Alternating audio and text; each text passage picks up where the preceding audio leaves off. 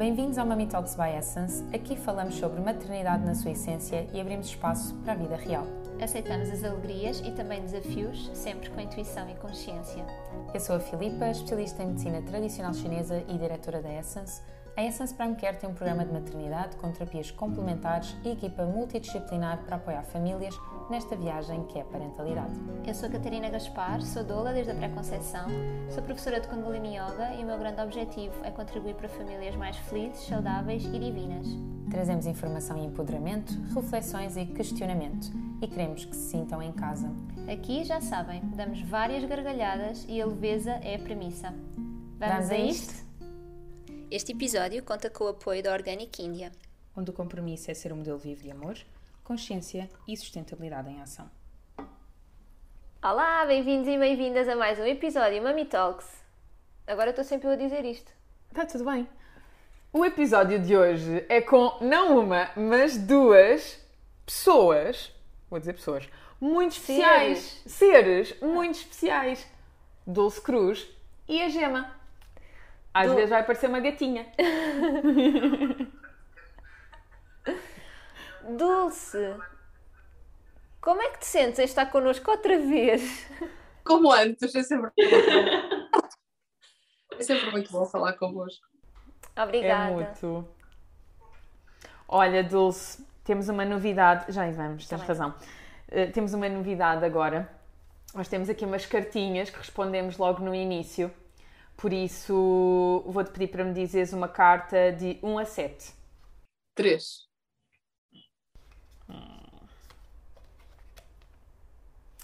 Em que é que estás disposta a investir tudo de ti para te tornares uma mestre? Assim, logo, sem aquecer e tudo. Bom, Antes de mais, eu creio que eu pretendo apenas ser uma mestra de mim própria, ok? Será ser capaz de seguir o meu ímpeto e aquilo que é o meu chamamento. Não, não tenho pretensões, ou tento não ter, é tentador, mas tento não ter, de, de ser mestre de, de, das pessoas, apesar de eu gostar muito de criar comunidades e, e nas comunidades acaba naturalmente por ver sempre alguém que é mais guia. Mas bom, uh, em que é que eu estou disposta a investir? É sem dúvida um trabalho interior. Creio que posso responder a que é que eu estou disposta a abdicar. E tenho trabalhado nisso. Estou disposta a abdicar do ego. Acho que é o mais difícil de tudo. Portanto, o investimento será o investimento será em autoconhecimento, sim. Conhecer-me bem para saber uh, quais são os meus limites, quais são as minhas necessidades e como é que eu comunico isto tudo aos outros para ser clara, não é? Para ser assertiva, para saber ouvi-los também, para tentar que não haja conflitos facilmente quando, quando estamos mais a tentar eh, seguir a vontade dos outros, ou agradar, ou ser leais, ou, ou não sabemos bem qual é o nosso caminho, não investimos tempo a entender isso. Portanto, de forma mais curta, creio que é mesmo autoconhecimento. Tão bom. Com isso, todos nós também já tivemos aqui um grande ensinamento. Antes de iniciarmos este episódio, a Catarina vai apresentar-vos a gama de verão. Aroma Peak. Sim, então, Aroma Peak da Pranarom é uma gama para adultos e para crianças, estes são os de criança, para prevenir ou para remediar as picadas de, dos nossos bichinhos, não é? Sabes que o Vasco adora usar. Quando tem uma borbulha, diz: Vou lá buscar aquilo que rola assim e vai ajudar-me para não ter comichão. Este aqui é o rolão de citronela, é o leite corporal, e esse daí é o pós-mordidas, que é o tal que o Vasco e a Diana adoram. Gel calmante. Um, e eu já experimentei, é mesmo muito. Hum, traz alívio. Sim, sim, sim. Uh, ele, ele traz um alívio mesmo muito rápido. E o dar uma pique é se eu não me engano, verdinho e é o de adulto e funciona muito, muito bem. Como repelente. Como repelente, inclusive. Então, se vocês estão a pensar campismo, coisas, era uma pique na mala, já sabem. E agora, vamos entrar neste tema. E antes de começarmos, estávamos aqui a partilhar algumas vivências como mães que estão a passar com os seus filhos por desfraude, não é? Já há algum tempo, que é assim uma coisa longa, um processo. Uh, então, Dulce, vamos falar sobre isto. Quais são assim os. Começamos já a matar, está bem? Os maiores erros que nós, como cuidadores, podemos fazer às nossas crianças? Uh, os maiores erros têm geralmente, e generalizando, a ver com acreditar que é um papel do adulto. Acreditar que é uma responsabilidade dos cuidadores desfraldar a criança. Este é o principal erro. E, e é o que vai gerar mais problemas. Hum, a seguir, achar que há uma época ideal para isso. Acreditar que quando chega o verão, ou quando as crianças têm mais de dois anos, às vezes até antes, uh, já podemos iniciar esse desfraude, podemos iniciar esse treino. E depois há, há, há muitos erros. Eu, eu, eu, sei que a maior parte dos erros não são propositados e muitas vezes nem são conscientes, falta muita informação uh, que, tem, que é bastante recente, que tem saído sobre a neurociência e falta também algum, algum respeito, creio eu, por parte dos profissionais e dos especialistas uh, em relação à maturação.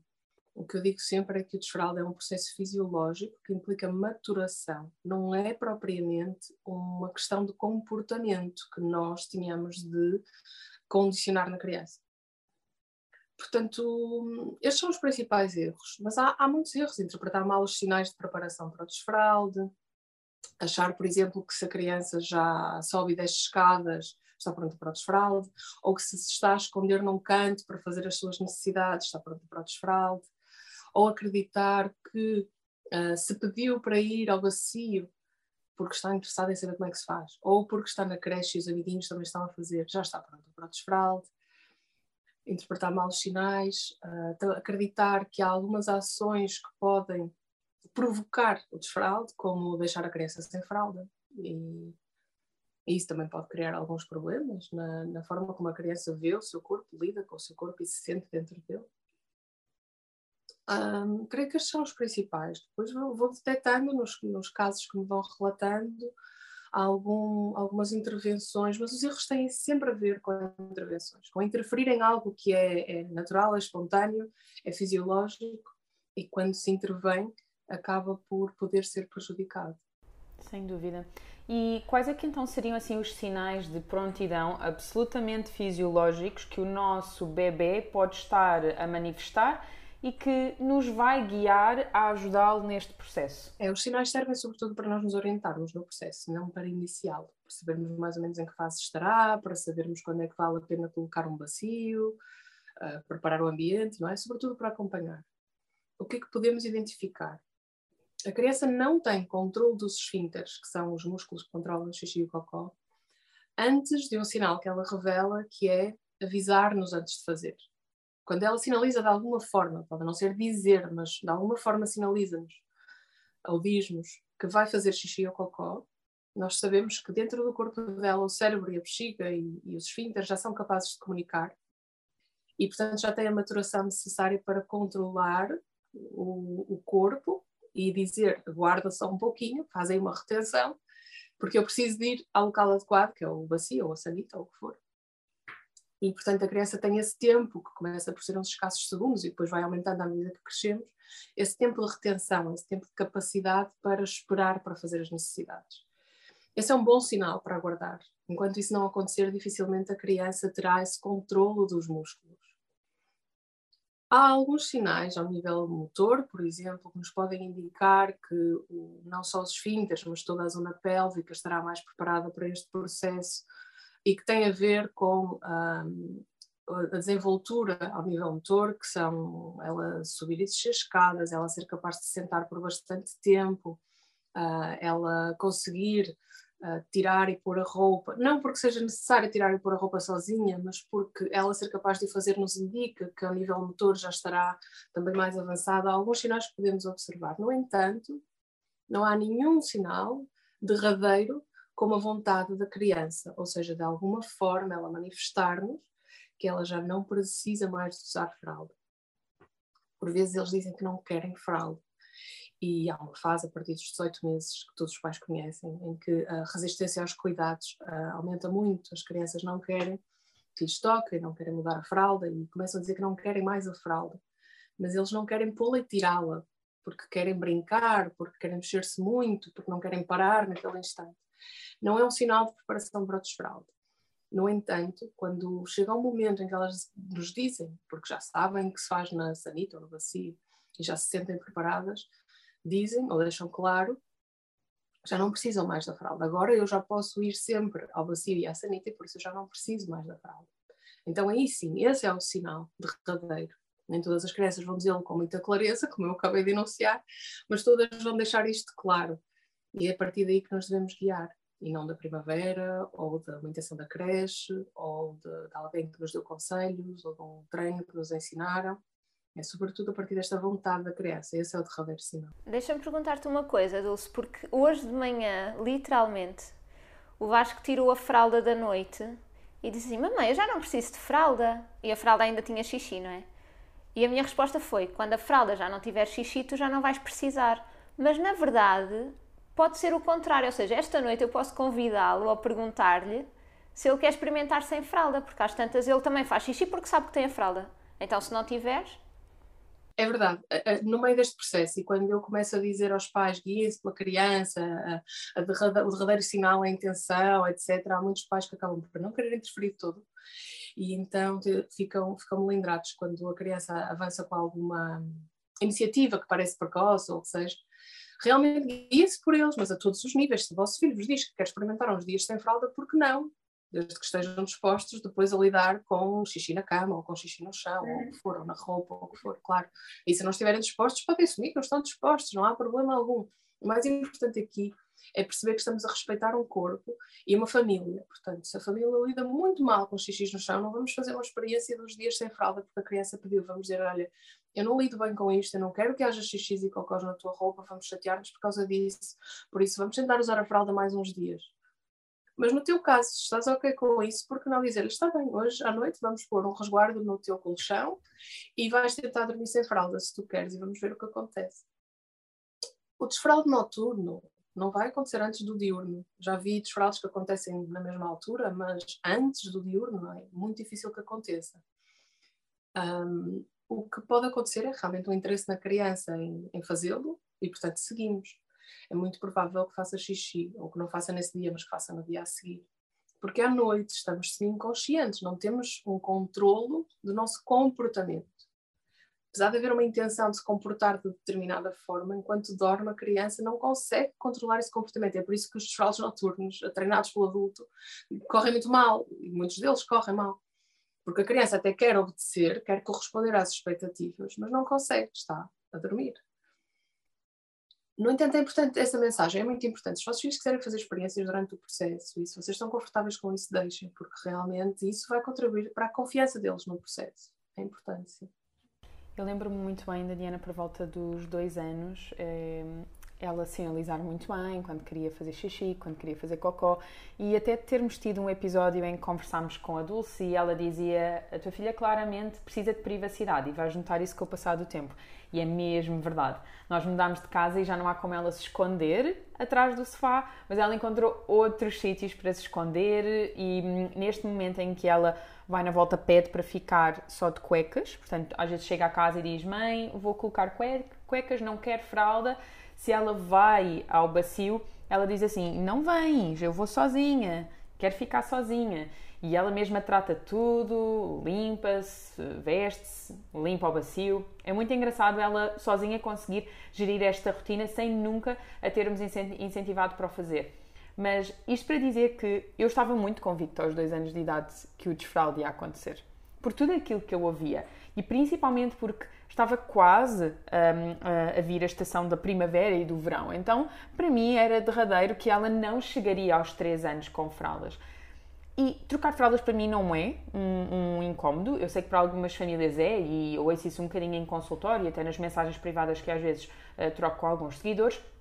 Mas eu, eu, consigo entender como é que deve ser esta criação de expectativa e depois notar que afinal não está e mais gerir uh, as próprias expectativas dos familiares ou de outros cuidadores, uhum. por exemplo, as creches. Um, e nem todas as creches, nem todos os cuidadores conseguem ser isentos às vontades dos pais. Por isso, a minha pergunta, o, o meu desafio para ti é como é que tu, hum, de alguma maneira, poderias convidar os cuidadores que fazem parte da rotina hum, de vida desse bebê a entenderem este processo? Isto porque trata-se de um processo absolutamente fisiológico, não é? Nós não, entende, nós não conseguimos ensinar os nossos filhos a monitorizar a sua fome e a, sua sede, não é? Um, portanto, nós não conseguimos nem, nem tão pouco a questão de dormir. Uh, portanto, porque é que seria diferente no momento No outro dia li uma frase antes de responderes, Dulce, que era se ninguém incentiva a que os dentes nasçam, Exatamente. porque é que incentivamos a que os esfíncteres estejam prontos, não é? É a mesma coisa. Tal e qual, tal e qual. Sim. Então, como é que tu, de uma forma subtil e educada como uh, te caracteriza, como é que tu convidarias as pessoas a compreenderem e a darem essa liberdade à criança simplesmente para ser e se desenvolver? Então e agora gerir as expectativas dos outros, ou lidar com os outros cuidadores, com as opiniões e também com as intenções dos outros cuidadores. E realmente é difícil. Mas essa questão, essa questão não é sobre o desfraude.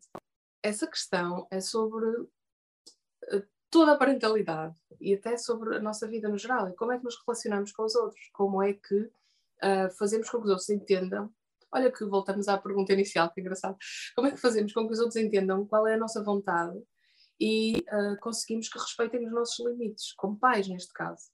É bem difícil isto, obviamente. E já vi casos de pessoas que, que, vão à creche, falam com as educadoras, as educadoras entendem a mensagem e tentam, mesmo que não acertem, mas pelo menos tentam, e como há bastante diálogo, aquilo vai se acertando. E também já vi casos de pais que tentaram várias vezes, com a coordenação pedagógica, com o diretor da escola, com um ultimato, com uma, com, com uma receita do médico, com uma declaração médica, a dizer à escola que aquela criança não tem controle dos esfínteres e precisa de um acompanhamento especial em que não se faz um treino, e não funcionou. Portanto, não há uma fórmula que eu vos possa dar, infelizmente. Eu gostava muito, gostava muito de fechar este, este capítulo com essa resposta, mas não dá, fica sempre em aberto. No entanto, eu creio que as pessoas que querem entender, as pessoas que querem entender melhor isto, seja uma educadora que há 30 anos faz desfraudes, não é? Seja uma, uma mãe que tem uma, uma, uma pessoa que está a tentar convencê-la a fazer um desfraude, porque a sua própria mãe já teve cinco filhos e, e também desfraudou o que seja é sempre conhecimento, porque o conhecimento atual está a dizer-nos isto que eu vos estou a dizer aqui. Portanto, será sempre atualizar o seu conhecimento. Desde o Brazelton, uh, que, que já se fala, que já há muita documentação, sobre a importância de respeitar o corpo da criança nesta dimensão. E o desfraude é mesmo das dimensões do desenvolvimento em que mais se respeita um, realmente tentar controlar a maturação dos esfíncteres é, é, como tentar controlar a vida dos dentes, é mesmo. O problema é que não vemos o desfraude como uma questão fisiológica, vemos como uma questão comportamental. Então treinamos as crianças mais ou menos como se treinava o cão de Pavlov, sabem? Condicionamos a resposta da criança. E por repetidas vezes dizer-lhe que sempre que tem vontade de fazer xixi tem que ir ao vazio, ela assimila este comportamento e repete-o. É um treino de comportamento que nós fazemos nos treinos de desfraude mas temos que começar a vê-lo como um processo fisiológico. Precisa que se aguarde a maturação toda e que a algum momento pode precisar de uma intervenção, por exemplo, propor à criança: olha, eu vejo que uh, já passas o dia inteiro sem fazer xixi na fralda, que já não fazes xixi na, na cesta, uh, e, e, talvez gostasses de experimentar passar uns dias sem ela. Pode ser, pode haver alguma intervenção necessária, mas não será no sentido de treinar a criança. Perceber isto, perceber Uh, como é que se comporta o cérebro, uh, que, que, maturação é necessária no cérebro para poder comunicar com a bexiga ou com, com os esfínteres, perceber que, que, aspectos até mesmo emocionais estão em causa, perceber que se a criança está na creche com uma cuidadora em quem não confia, porque acabou de chegar, por exemplo, e essa cuidadora, porque é primavera e ele já tem dois anos, vai tentar fazer-lhe um desfraldo, o mais provável é que a criança não avance, porque é preciso ter uma pessoa a acompanhar em quem confiamos. É um processo uh, com muito impacto nas crianças. Elas nascem com fralda, a fralda praticamente faz parte delas. E um dia decidimos que têm de alargar. Dulce, e, e, quanto tempo é que pode demorar assim este processo? Só para também uh, pais e cuidadores que tenham esta expectativa do começou agora, portanto vá, daqui a dois ou três meses está feito. Qual é assim, o tarde demais para também não ficarmos apavorados? As curvas do desfraldo são todas diferentes. Nós achamos que os nossos filhos vão começar um processo de desenvolvimento, começam cá em baixo e depois vão assim numa curva muito linear até lá acima, sempre a desenvolver e sempre a conquistar é, os seus marcos de desenvolvimento. Não é verdade. Eles fazem avanços, fazem recuos, fazem estagnações durante o processo. Portanto, é possível que uma criança se interesse por ir ao bacio aos 18 meses e depois só aos dois anos e meio é que se volta a interessar pelo assunto. É possível que aos dois anos comece a pedir para estar sem fralda e aos dois anos e três meses faça o desfraldo diurno e noturno. Há muita coisa que pode acontecer. Pode acontecer uma criança com quatro anos ainda precisar de fralda. Pode acontecer. Uh, e é importante que preparemos a sociedade para isso, porque há inclusivamente jardins de infância que não permitem a entrada a crianças com, com mais de 3 anos e com fralda. Mas realmente elas podem precisar da fralda, não está nas mãos dos adultos e muitas vezes acha-se que está nas mãos dos adultos que estão a ser preguiçosos ou o que seja. Então é importante perceber que cada curva de desfraldo vai ser diferente. Há crianças que vão demorar uma semana ou duas, há crianças que vão demorar anos. É importante também perceber que uh, entre o desfraldo diurno e o desfraldo noturno podem ir dias ou podem ir anos. E é importante saber que todas as crianças saudáveis, até por volta dos 4 anos, vão fazer o seu desfraldo diurno sem necessidade de qualquer treino. E todas as crianças, até por volta dos 6, 7 anos, farão o desfraldo noturno sem necessidade de qualquer treino. Estes são os timings que vos posso dar. Antes dos 2 anos é muito difícil que tenha uma maturação dos esfínteres completa. Sabe-se isto também. Portanto, esta é a janela. Crianças farão aos 2, começarão aos 2, acabarão aos 4. Crianças começarão aos 3, acabarão aos 3 Depende muito, tem que observar a criança que tem em casa e partir da individualidade dela e não de uma forma. Obrigada. Eu não queria terminar este episódio sem relatar algo que aconteceu recentemente e que estava a partilhar com a Catarina em off, que é uma das seguidoras do, do, do podcast do Mami Talks enviou-me um áudio no outro dia relatando, portanto, ela é farmacêutica, e relatando-me que a visitaram no seu local de trabalho para prescrever algo para uma criança que estava na fase do desfralde e que as coisas não estavam a correr bem e precisavam de algo para acelerar o processo uh, e inclusive é para ajudar na própria uh, obstipação que entretanto tinha sucedido e, pronto, e precisavam de, de, de, recorrer porque a menina, no caso, não fazia uh, as necessidades. E, e, é com muita felicidade que, que ouvindo aquele áudio ouvi esta profissional de saúde recomendar não fazer desfralde, permitir que efetivamente os pais fossem eles a ser guiados pela própria criança e a tentar, obviamente, que eles compreendessem que aquilo, que aquilo no fundo era uma reação ao sucedido, não para os culpabilizar, mas simplesmente para ajudar neste processo do sistema familiar. Um, e, e, na altura ela enviou-me também o áudio para outras diretrizes que eu pudesse ter, que vocês já sabem, para a questão da obstipação eu falo sempre da bebida vegetal de aveia, um, mas se for uma, uma retenção absolutamente comportamental, não é a questão de haver um bom movimento peristáltico e de haver um bom aporte de líquidos orgânicos a nível intestinal que vai fazer com que um, a menina consiga defecar. E eu vejo isto constantemente em consultório. Então, a própria vinculação que nós tentamos em consultório trazer com a mãe ou com o pai, que normalmente eu tento que seja inclusive o, o responsável por quem está sempre neste processo de desfraude, uhum. ajuda muito para voltar a existir este conforto, esta vinculação e esta segurança.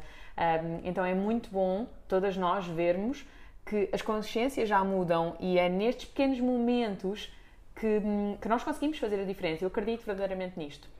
E queria só também uh, acrescentar aqui a nível emocional o impacto, e não falámos disso e também não vamos ter tempo para falar disso porque era mais um episódio, mas as consequências, não é? o impacto negativo que isto tem para a criança e depois para o adulto, porque nós estamos a olhar para a criança, mas esquecemos que há, há marcas que vão sendo deixadas nesta altura que acompanham a vida inteira. E no outro dia tu também partilhavas isso, Dulce, no teu Instagram. Eh, é, é, é bom também trazer, não é? Ou seja, assumir a responsabilidade sabendo o impacto negativo que isto pode ter. Portanto, não é só erros, e obviamente que os erros não são intencionais, não é? Óbvio, estamos todos a aprender, mas tal como tu dizes, há conhecimento, há informação, por favor, vamos informar-nos para saber como agir, porque há coisas tão pequeninas que depois vem humilhação e, e esta retenção, não é? Esta vergonha constante que é tão desnecessário. Então, Sim. também Dulce, mais uma vez, obrigada pelo teu trabalho e pelo teu, a tua bandeira, sabes, de, de defesa por, pelo desenvolvimento infantil. A sério, precisamos mesmo todos disto. Obrigada. Obrigada. Eu fico muito contente por saber que profissionais e, e não profissionais sabe, sabem e, e, e, seguem cada vez mais esta mensagem. É mesmo importante uh, percebermos que estamos a falar de autoconhecimento sobre o seu próprio corpo e respeito pelo seu corpo. A mensagem num treino de desfralda é: tu não és capaz de fazer, não és capaz de controlar o teu corpo por ti mesmo, eu tenho que te ensinar. E é claro que isto vai ter um impacto na vida da, daquela pessoa. Não vale a pena entrar em pormenor nas consequências, mas são muitas, são muitas e algumas são mais graves. Um, vão até à vida adulta, estão relatadas, não, não estou a inventá-las, vão até à vida adulta e estão realmente associadas a desfraudes precoces. Um, podemos falar desde incontinência até neurese, que se prolonga pela vida, até uma relação de aversão com as suas próprias fezes que vai dar muitas vezes a problemas sexuais, inclusivamente de vaginismo e de dificuldade de penetração, enfim, são imensas, não vale a pena irmos por aí. Vale a pena talvez saberem que 30 a 50% dos, dos desfraudes uh, estima-se que deem uh, consequências a curto, a médio ou a longo prazo, más consequências. E portanto não vale a pena arriscar. Os casos de retenção, como a Filipa falava, são os mais comuns. Quando se faz intervenções de desfraude e corre mal, o mais comum é que dê retenção. E a retenção tem um problema gravíssimo no, no, nas crianças que é ensina-lhes que fazer cocó é mau. Custa, dói, sabe mal. E portanto elas não querem fazer já não é só uma questão fisiológica, como falavas, não é? É uma questão também depois já mental, psicológica. A Grace não quer fazer porque tem aversão àquilo. E então aí é mesmo necessário trabalhar, às vezes até ao nível de laxantes, para a sensação se tornar agradável, vezes suficientes para a criança ter, ah, afinal não é assim tão mal, posso continuar a fazer. Isto dura meses, na maioria dos casos dura muitos meses, e os pais resistem porque não querem indicação, obviamente, e, e porque acreditam que se, se aconteceu tão rápido também pode reverter-se muito rápido, nem sempre é assim, é uma pena. Mas, como falavam, Uh, a relação com o corpo é realmente muito, muito importante neste processo e não se fala disso. No, no desfralde, nós estamos a dizer à criança se ela é capaz ou não é capaz de se conhecer, de saber quando precisa de fazer as, as suas necessidades e de ir fazê-las uh, da forma que se faz na sua cultura. E esta mensagem sobre a capacidade, a autonomia, que se fala tanto hoje, não é? Fala-se tanto de autonomia e até se fala de independência, mas depois, nos processos que realmente são independentes da atuação do adulto, fazemos por elas. E a mensagem é a contrária, não, é? não vale a pena estarmos a falar da autonomia se depois nós não praticamos isso, essa visão sobre, sobre os bebés e as crianças. Sem dúvida. Obrigada, Dulce, mais uma vez. Venham ter comigo, podem vir através do Instagram, por exemplo, ou do e-mail e, e, também vos ajuda a entenderem como é que podem ter mais informação. Às vezes as pessoas têm questões muito simples que eu posso responder-vos por mensagem sem qualquer problema. Às vezes têm, precisam mesmo de conhecimento para entenderem é, a resposta à sua pergunta, não basta responder-lhes. Por isso, venham ter comigo e, e eu guio-vos, se for, se for necessário, sem me tornar mestre. Não é necessário aqui, é muito simples. É só esqueçam tudo o que ouviram dizer sobre desfralde e olhem para o vosso filho. Na verdade, é só isto, só que o conhecimento já está tão enraizado, as práticas, as práticas estão tão enraizadas e o conhecimento está tão desatualizado que acaba por ter que explicar muita coisa para dizer algo tão simples, que é deixem estar, deixem estar. O mais provável é que não precisem saber grande coisa. E terminamos assim. É tão simples, deixem estar. Obrigada e até à próxima. Obrigada, façam gosto, subscrevam, partilhem. Até, até breve. Já.